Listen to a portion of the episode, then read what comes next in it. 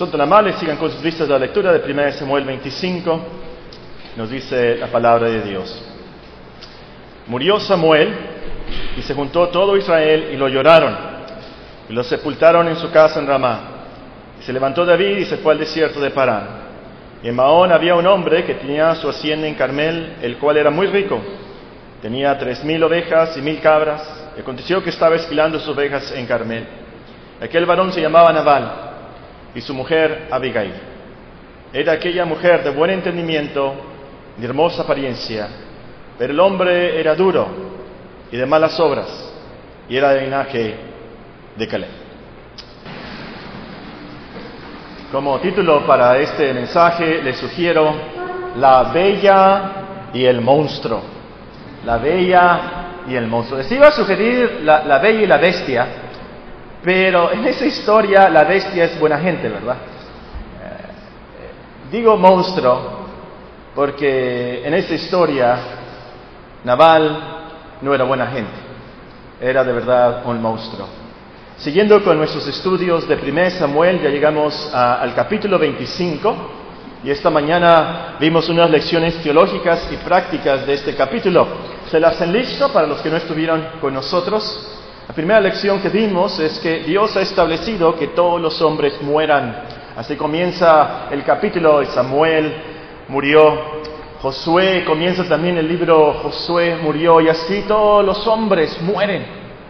Y recalcamos en esta mañana que tenemos a Cristo que nunca muere. Él intercede por nosotros, Él vive para siempre para interceder por nosotros.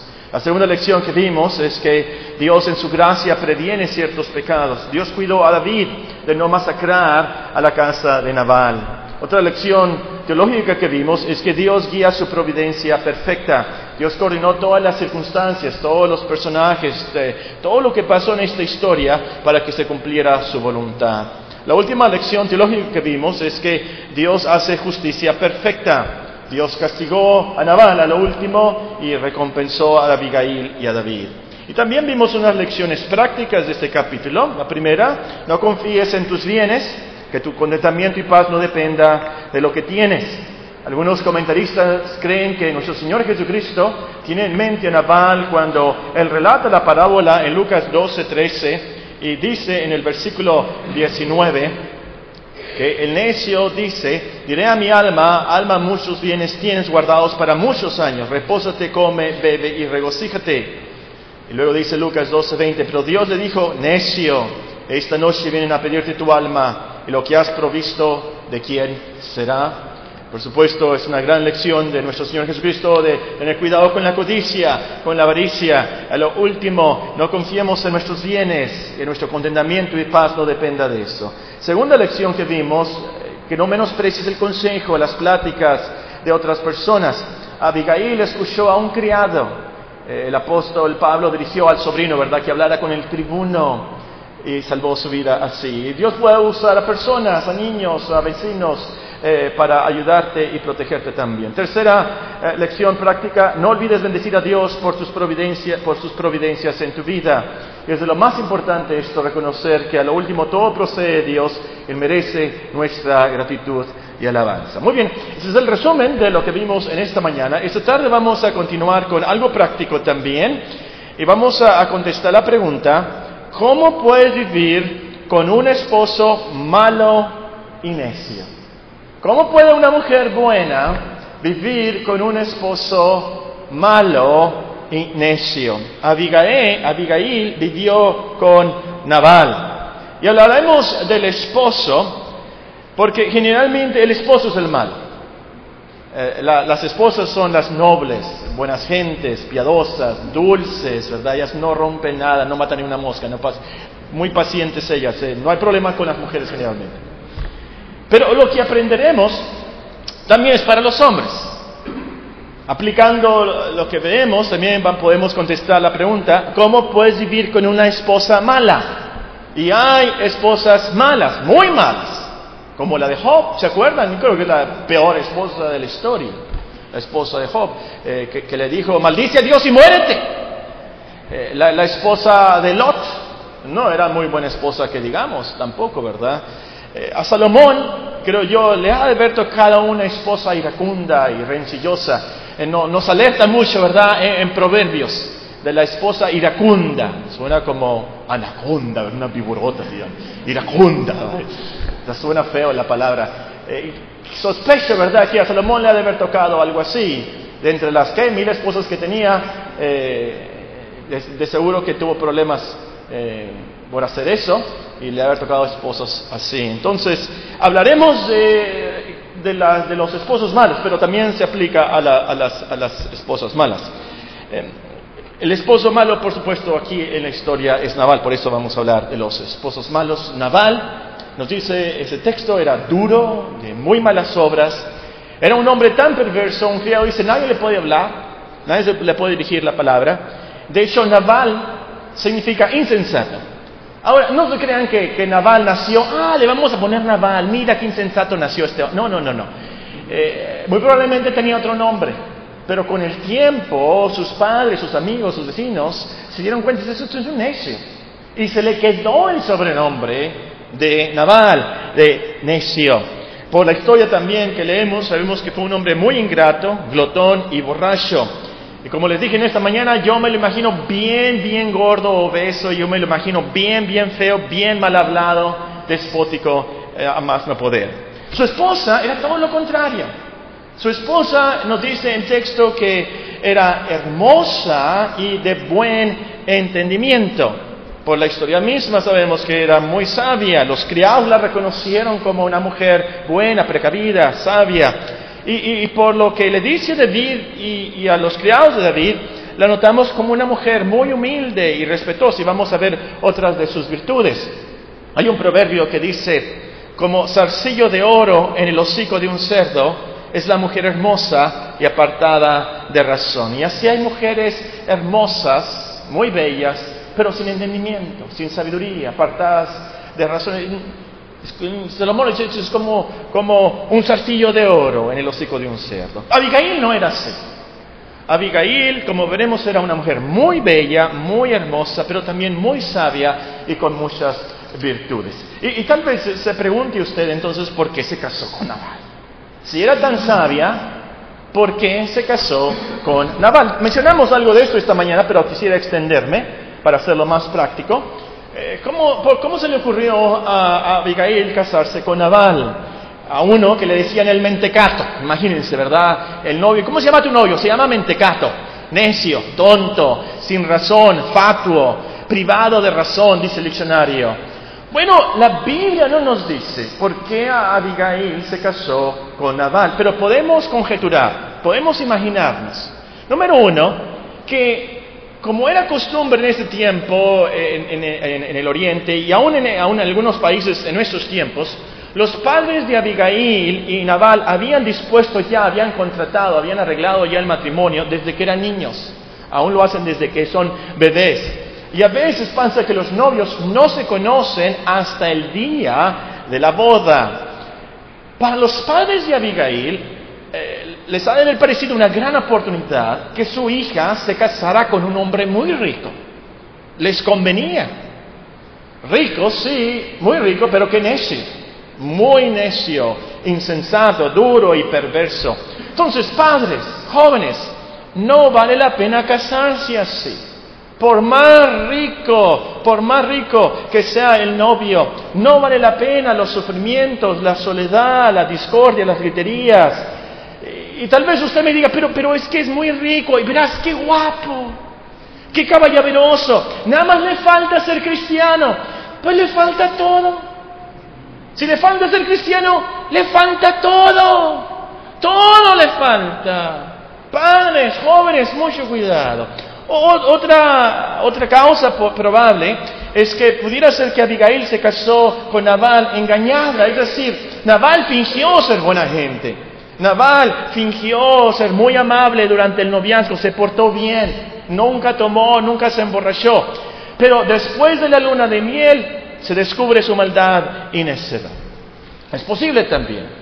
Y solteros hay que ser precavidos en esto. Los novios son muy diferentes a los esposos. Las novias son muy diferentes a las esposas. Entonces, tienes que pedir mucha sabiduría de Dios, mucho consejo. Tienes que observar bien cómo trata eh, tu novio a su madre. Eso te da buenas pistas. ¿Cómo trata tu novio a su madre, a sus hermanas? Nota, ¿cómo es tu esposa, tu, perdón, tu novia? ¿Cómo, ¿Cómo es tu novia cuando está estresada? ¿Cómo te contesta cuando está estresada? Eso te va a dar una evidencia, una pista de cómo va a ser después. Nota, e, e, el novio ora, medita, te enseña de Dios o te hunde. Esas son cosas que debes de observar y no ser engañado. Otra posibilidad es que Abigail se casó con Naval pensando que lo iba a poder cambiar. Y hay muchas mujeres que piensan esto, yo sí puedo. Las mujeres pueden cambiar muchas cosas y pueden cambiar muchas cosas en los hombres. Tienen gran poder con sus ojos, tienen gran poder con su boca, tienen gran poder con su comida, tienen gran poder con sus lágrimas, tienen gran poder. Pero los hombres somos más duros. Los hombres somos muy, muy orgullosos. Especialmente si una mujer nos dice algo, ¿por qué me ¿Quién sabes quién soy yo? Somos muy orgullosos, muy contreras, si me permiten usar esa expresión. Muy difíciles de cambiar. Ahora, si te toca uno sumiso, humilde, no ha dicho nada. Pero generalmente la mujer no puede cambiar al hombre. Solo Dios puede cambiar nuestros corazones. Solo Dios puede cambiar a un hombre. Bueno, a, lo último no sabemos por qué Abigail se casó con Nabal. Y pero es la historia. Realmente no sabemos todo lo que hizo para mantenerse casada en ese matrimonio.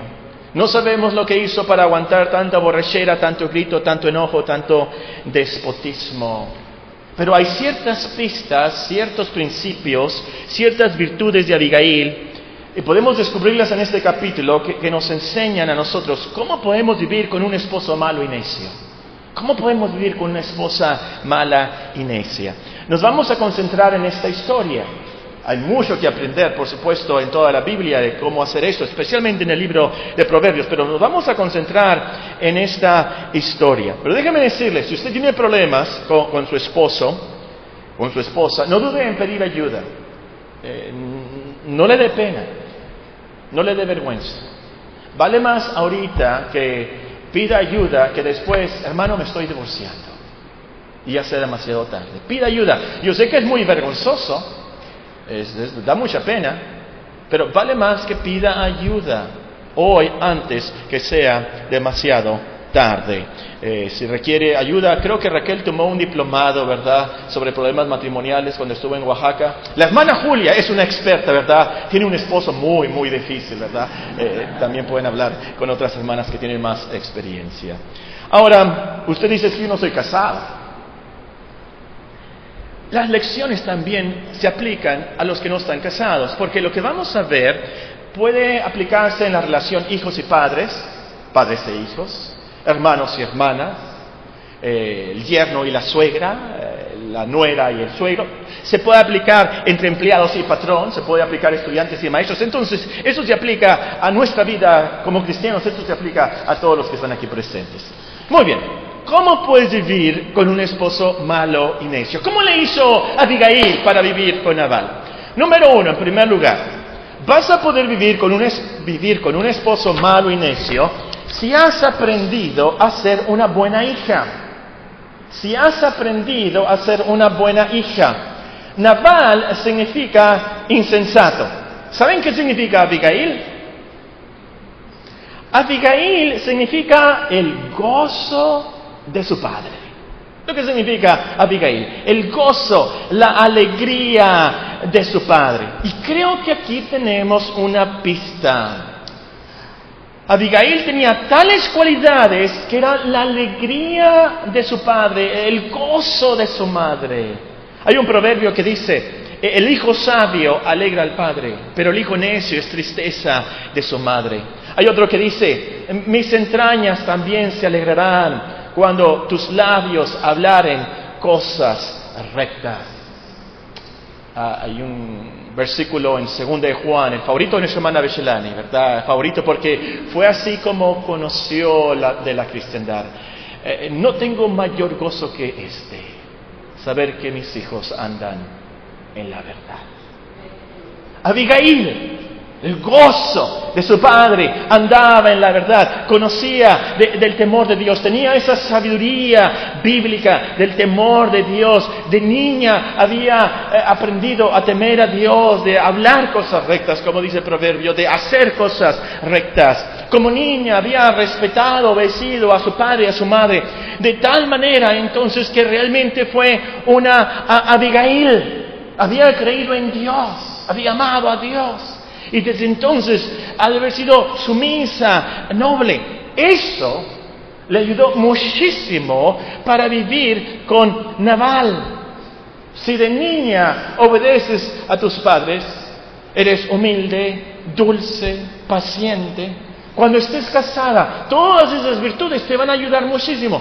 Pero si desde niña no obedeces a tus padres, eres rebelde, orgullosa, soberbia, haces lo que se te dé la gana, vas a tener muchos problemas cuando estés casada. ¿Por qué? Porque como le respondes a tus padres, así le vas a responder al esposo. Y va a haber muchas peleas, mucha gritería. Si hasta le pegas a tus padres, no dudo que cuando estés casada, le pegues también a tu esposo. Y he escuchado de esto, qué, vergüenza, qué pena, qué tristeza, qué tragedia. No, no, tienes temor de Dios, no vas a tener temor de nadie, no vas a tener temor del esposo y, y, y pegarle. Entonces, en primer lugar, vas a poder vivir con un esposo malo, necio, si has aprendido a ser una buena hija. En segundo lugar, podrás vivir con un esposo así, reconociendo lo sagrado que es el pacto matrimonial, reconociendo lo sagrado, lo sacrosanto, lo santo que es el pacto matrimonial. Abigail, como los judíos de ese tiempo, no consideraban el matrimonio tanto como un lazo de amor, pero un lazo, una unión de un pacto ante Dios. Como les digo, muchos de ellos no conocían al novio hasta la boda. No era por amor que se casaban, ya estaban contratados se tenían que casar, ya, ya se había arreglado. Pero ellos sabían, el matrimonio bíblico no es tanto el amor, el matrimonio bíblico no es tanto la atracción, pero es un pacto ante Dios. Es decir, un juramento sagrado de, lealtad, sumisión, honor y amor que es incabrentable hasta la muerte, como dicen los, los juramentos, hasta que la muerte los separe. Lo único que puede deshacer ese pacto matrimonial es el adulterio y o la deserción obstinada, como nos explica Pablo en 1 Corintios 7. Entonces, e-, eso del pacto es lo que guió a Abigail. Por eso que, Salomón, al motivar a su hijo que, que busque la sabiduría de Dios, le dice que una de las bendiciones de tener la sabiduría de Dios, que serás librado de la mujer extraña, de la ajena que halaga con sus palabras, pero la cual abandona al compañero de su juventud y se olvida del pacto de su Dios se olvida del pacto de su Dios. A los que apuntan ahí, Proverbios 2.17 o Malaquías 2.14. Entonces, al levantarse por primera vez en la luna de miel, Abigail no pensó, yo mejor me devuelvo a mi casa con mi mami. Este hombre apesta a vino, es un borracho este hombre tiene mal aliento, guácala. Y yo no sabía que estaba muy gordo. Y, qué bárbaro, qué espótico, qué gritón con los que nos sirvieron la, la, cena en la boda. Yo mejor me voy con mi mami. Abigail no pudo haber pensado eso. De ninguna manera. Ella sabía que el matrimonio es un pacto ante Dios inquebrantable. Ya no podía arrepentirse. El matrimonio no es un juego. Como dicen en, inglés, you're stuck. El matrimonio es para siempre. Entonces no podemos hacerles como, como los del mundo, ¿verdad? Que, se casan y se descansan eh, eh, como si cambiaran de carro. Ya no me gusta, está muy viejo, pues lo voy a cambiar. No, no, no, no, no, no, no. El matrimonio bíblico es, es un pacto ante Dios, algo sacrosanto. Y Abigail se guió por ese principio. Por eso supo vivir con Nabal y permaneció con él. En tercer lugar, vas a poder vivir con un esposo malo y necio reconociendo la providencia de Dios en tu vida, reconociendo la providencia de Dios en tu vida.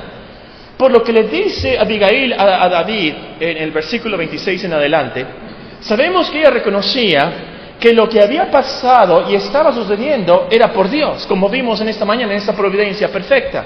Dios lo había guiado así.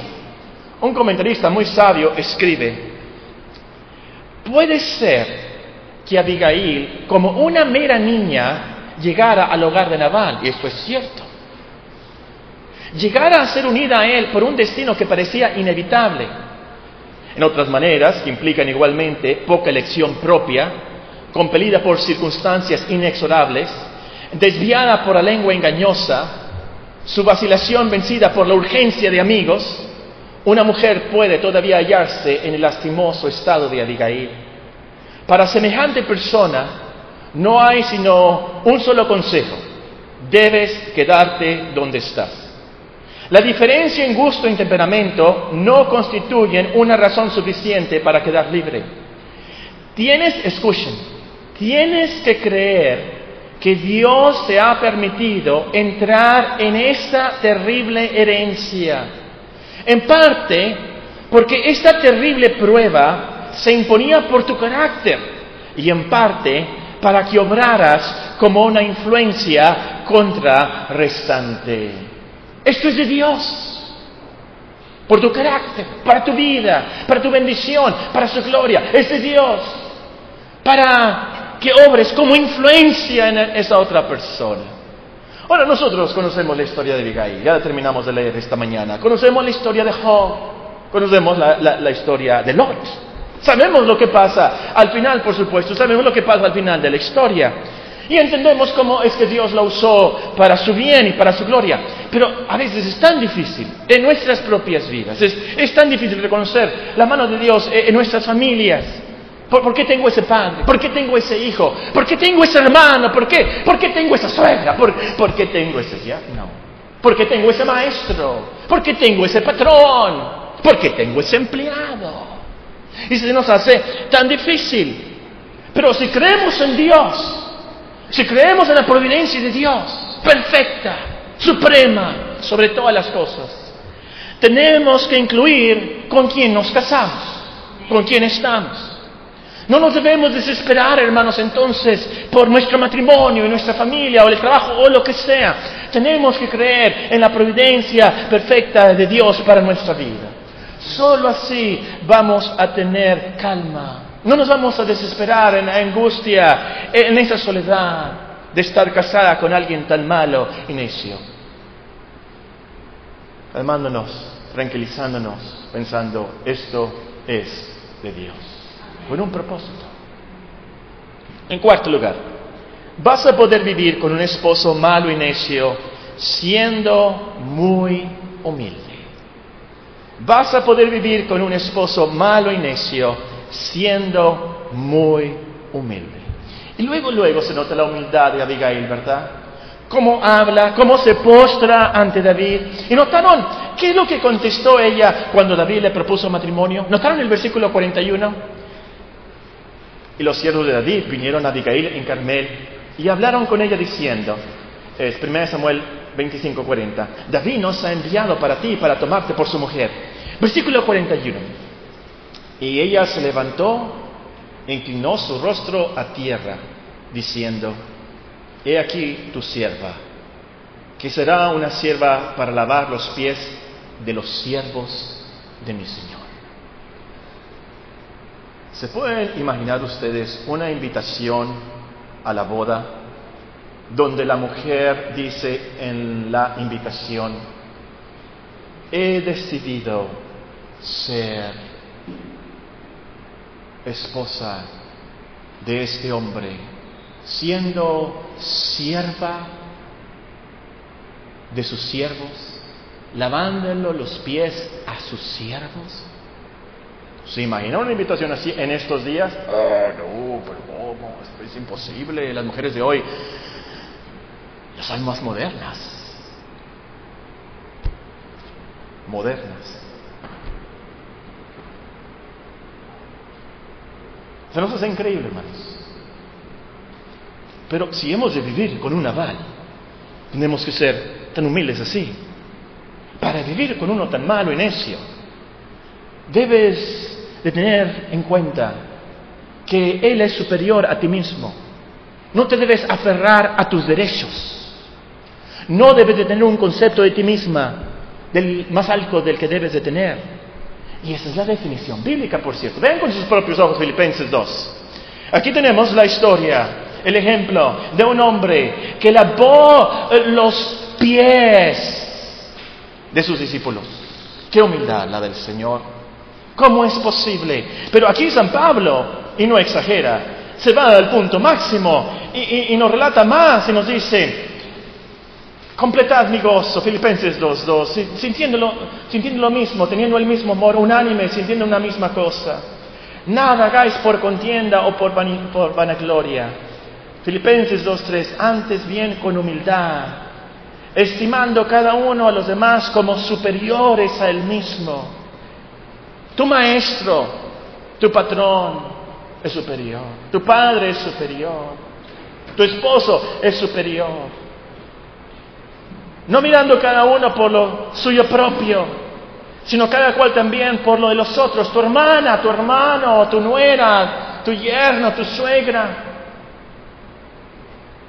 Haya pues en vosotros ese sentir que hubo también en Cristo Jesús, el cual siendo en forma de Dios, no estimó el ser igual a Dios como cosa que aferrarse, igual, idéntico a Dios.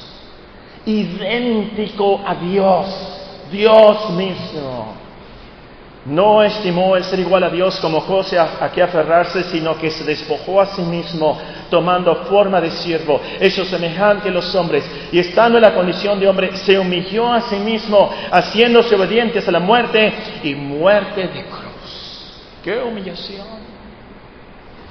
Hermanos, a lo último, esto de estar contenta con tu esposo, se trata de tener esa humildad. Y el último, si no estás satisfecha y contenta y no puedes vivir con tu esposo, tú estás diciéndole a Dios, yo no me merezco el esposo que tú me diste, yo merecía más. ¿Quién no sabes quién soy yo? Yo merezco más. ¿Qué no sabes qué tan buena soy yo y qué tanto he hecho por ti? Yo merezco mucho más que este mentecato. Te equivocaste, Dios. Te equivocaste, Dios. Es lo que está diciendo. Pero si tenemos humildad, Señor, yo no merezco nada más que el infierno. Señor, yo no merezco nada más que miseria y sufrimiento y soledad en esta vida. Señor, yo no merezco a nadie. Vas a tener esa humildad que te vas a callar, te va a calmar. Vas a aguantar mucho, vas a aguantar todo lo del esposo. Vas a tener esa humildad que te lleva a la paciencia de resistir cualquier prueba, cualquier ofensa. Vas a tener esa humildad que te va a ayudar a, a calmarte y esperar días mejores. Y a lo último, la consolación de Dios. Muy importante esto de la humildad. En penúltimo lugar, algo muy, muy, muy, muy práctico. Vas a poder vivir con un esposo malo y necio hablándole sabiamente en el tiempo apropiado. Hablándole sabiamente en el tiempo apropiado. ¿Notaron que Abigail no le dijo nada, no le dijo nada en la borrachera, no le dijo nada, dice la Biblia? Si le hubiera hablado antes, hubiera sido un desastre.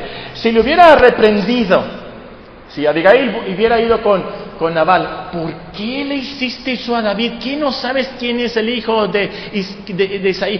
¿Qué, no sabe lo que Samuel ha dicho de él? Y Nabal lo sabía. Vamos a ver un poquito de eso después.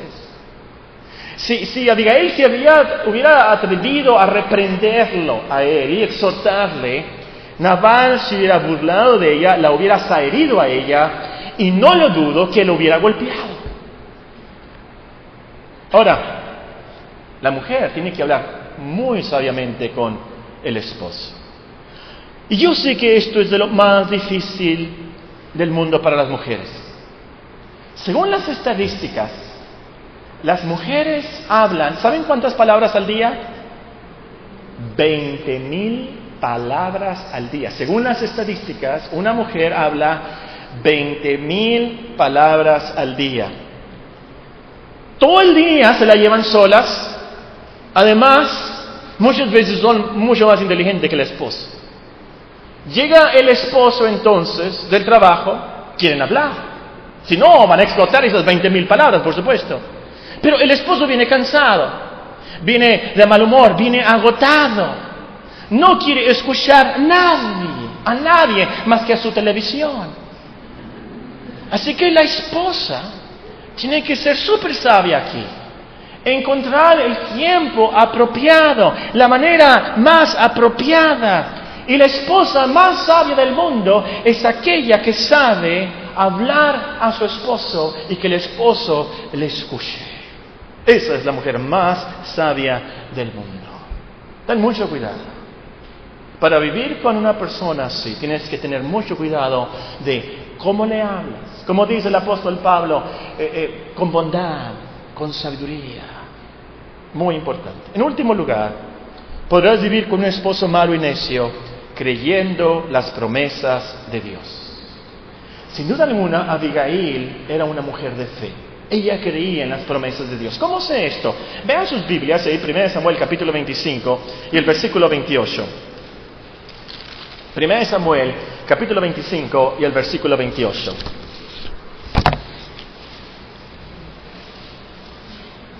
Es, Abigail hablando aquí, nos dice el versículo 28, yo te ruego que perdones a tu sierva esta ofensa, pues Jehová de cierto hará casa estable a mi Señor.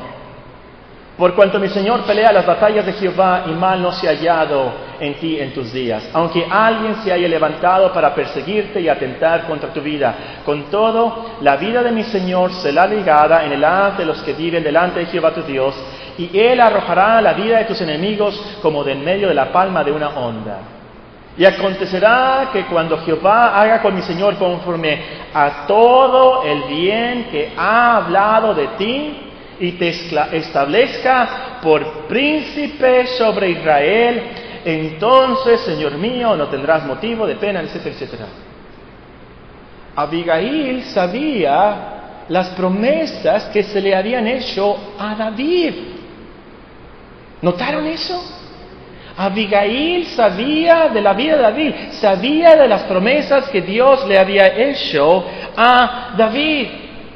Tal vez algunos sugieren, había escuchado a Samuel predicar y haberle dicho a ella, o los hijos de los profetas, de los cuales Samuel estaba encargado, ¿se acuerdan de los hijos de los profetas? Tal vez, no sabemos cómo, pero el caso es que Abigail sabía lo que Dios le había prometido a David y lo había creído. Ahora, Abigail no tenía primera de Samuel, obviamente, no tenía los salmos, no tenía filipenses. Abigail tenía probablemente nada más eh, los primeros cinco libros de la Biblia, el Pentateuco, y muy probablemente también José y jueces. Hasta ahí nada más. Una mujer de mucha fe. Ella creía en las promesas de Dios y tal vez su, su promesa favorita era la de Josué, la que dice, nunca se apartará de tu boca este libro de la ley, sino que de día y de noche meditarás en él para que guardes y hagas conforme a todo lo que en él está escrito, porque entonces harás prosperar tu camino y todo te saldrá bien. Mira que te mando que te esfuerces y seas valiente. No temas ni desmayes, porque Jehová tu Dios estará contigo en donde quiera que vayas. Y ahí venía, ¿verdad? El naval bien enojado en la tarde. ¡Dale mi cena! Y Abigail recordando mira que te mando que te esfuerces y seas valiente. No temas ni desmayes, porque Jehová tu Dios estará contigo en donde quiera que vayas. O vez la promesa favorita de ella es la que está eh, en otro libro. Conoce pues que Jehová tu Dios es Dios, Dios fiel, Dios fiel, que guarda el pacto y la misericordia a los que le aman y guardan sus mandamientos hasta mil generaciones. Dios fiel, Dios fiel, tú espera, Dios es fiel. Y así tú vas a poder sobrevivir la necedad de tu esposo, la maldad de tu esposo, si te aferras a las promesas de Dios. Sus, promesas nos animan, nos motivan, nos consuelan, nos dan esa energía espiritual para ser pacientes, para ser humildes. Esas preciosas promesas nos ayudan a esperar la salvación de Dios y, y a lo último esa consolación eterna por nuestras vidas. Ahora yo em, me gustaría poder decir, espero ver a Naval en el cielo. No creo que Naval esté en el cielo, pero sí espero ver a Abigail y a su hijo Daniel. Porque ella creyó las promesas de Dios. Ella creyó que algún día nacería el gran hijo de David que salvaría a su pueblo. Como dice en Isaías 55, esas misericordias firmes a David. Como vimos en esta mañana, de hecho, por eso se escribió este capítulo 25, porque el Señor Jesucristo nacería de la descendencia de David. Entonces Dios está protegiéndolo, guiándolo, todo lo de la vida de David. La vida de David, súper importante para el plan de Dios, súper importante para nuestra salvación. Entonces esta historia, con esto termino, la historia de Abigail te reta a creer en las promesas de Dios. Por más difícil que esté la situación en tu familia, en tu vida, en cualquier aspecto, en cualquier relación, te reta a creer en las promesas de Dios. Pero sobre todo, e-, este capítulo, la vida de Abigail, te reta a creer la promesa de David, del gran hijo de David. Te reta a creer en Cristo. En la promesa de Juan 3:16, de tal manera amó Dios al mundo que ha dado a su Hijo unigénito, para que todo aquel que en él cree no se pierda, mas tenga vida eterna. Oremos.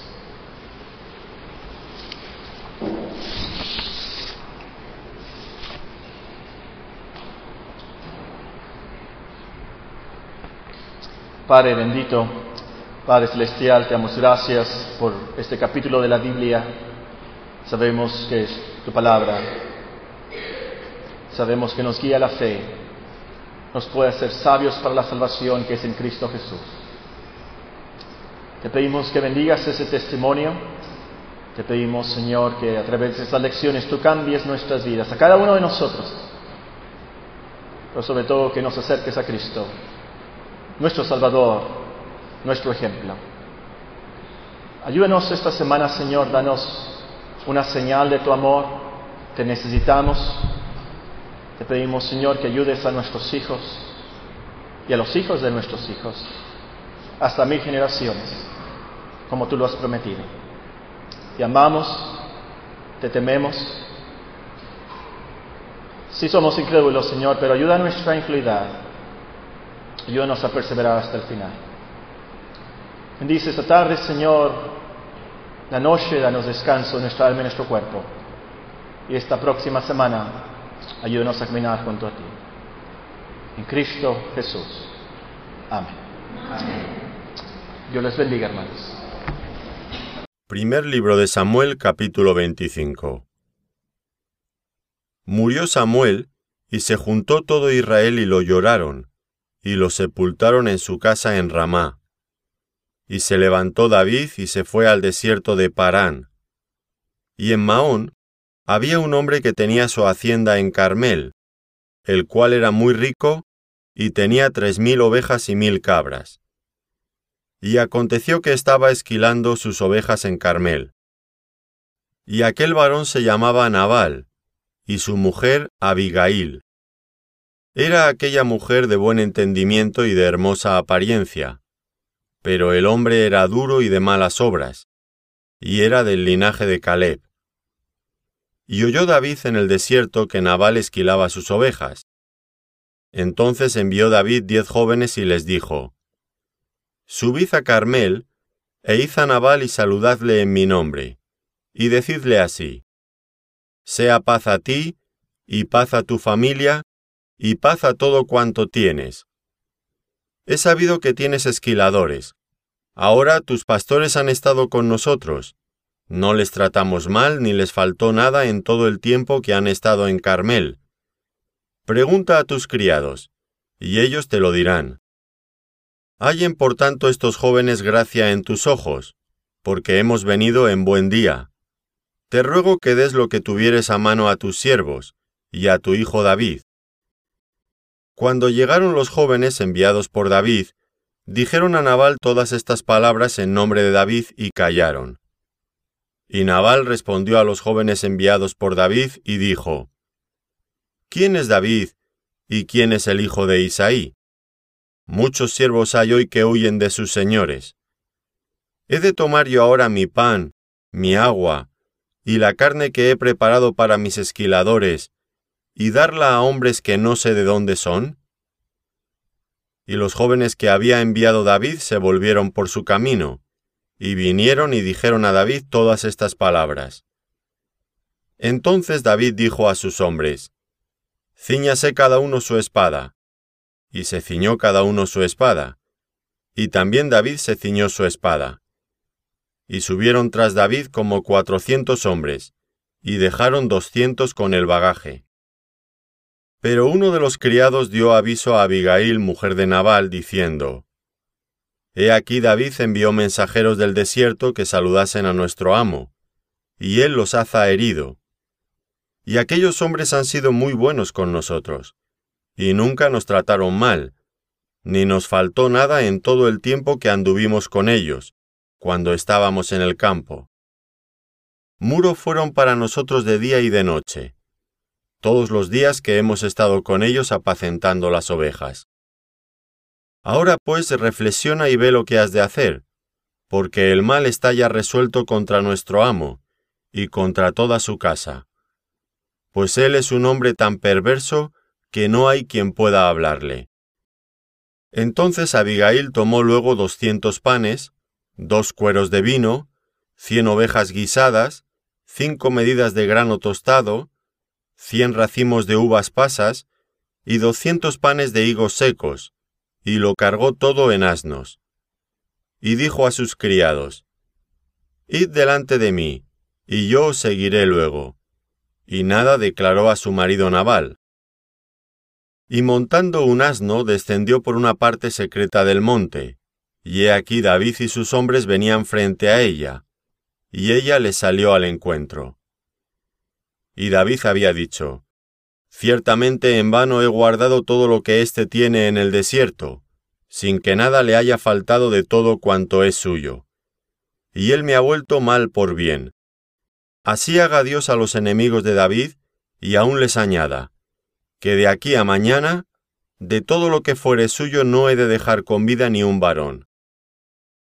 Y cuando Abigail vio a David, se bajó prontamente del asno, y postrándose sobre su rostro delante de David, se inclinó a tierra, y se echó a sus pies y dijo, Señor mío, sobre mí sea el pecado, mas te ruego que permitas que tu sierva hable a tus oídos, y escucha las palabras de tu sierva.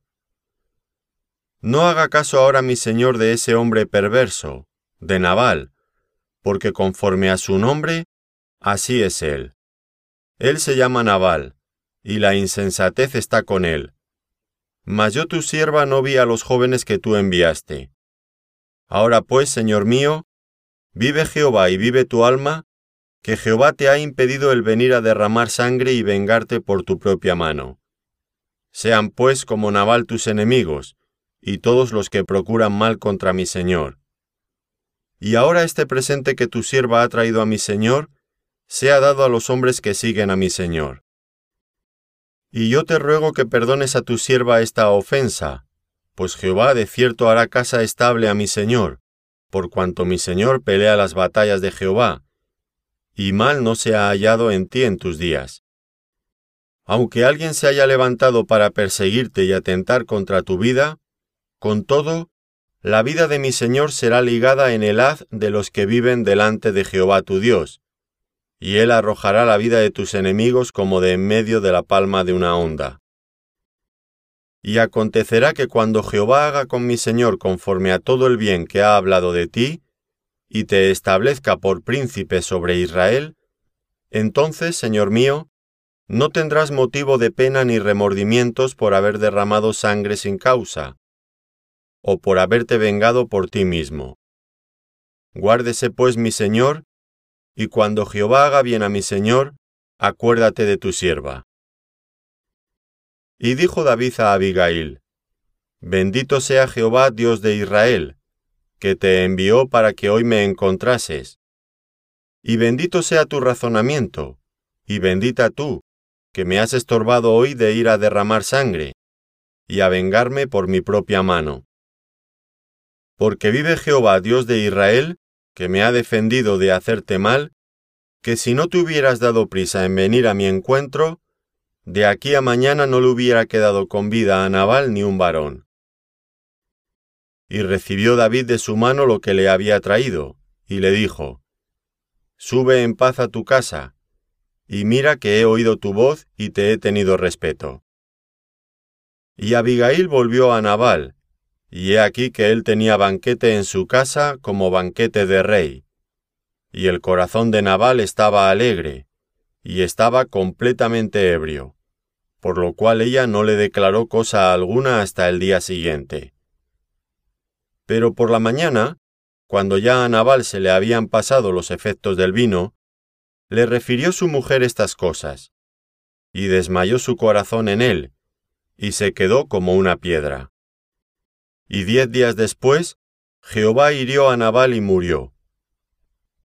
Luego que David oyó que Nabal había muerto, dijo, Bendito sea Jehová, que juzgó la causa de mi afrenta recibida de mano de Nabal, y ha preservado del mal a su siervo, y Jehová ha vuelto la maldad de Nabal sobre su propia cabeza. Después envió David a hablar con Abigail para tomarla por su mujer. Y los siervos de David vinieron a Abigail en Carmel, y hablaron con ella diciendo, David nos ha enviado a ti para tomarte por su mujer. Y ella se levantó e inclinó su rostro a tierra diciendo, He aquí tu sierva, que será una sierva para lavar los pies de los siervos de mi señor. Y levantándose luego Abigail con cinco doncellas que le servían, montó en un asno y siguió a los mensajeros de David, y fue su mujer. También tomó David a Ainoam, de Jezreel, y ambas fueron sus mujeres, porque Saúl había dado a su hija Mical, mujer de David, a Palti, hijo de Lais, que era de Galim.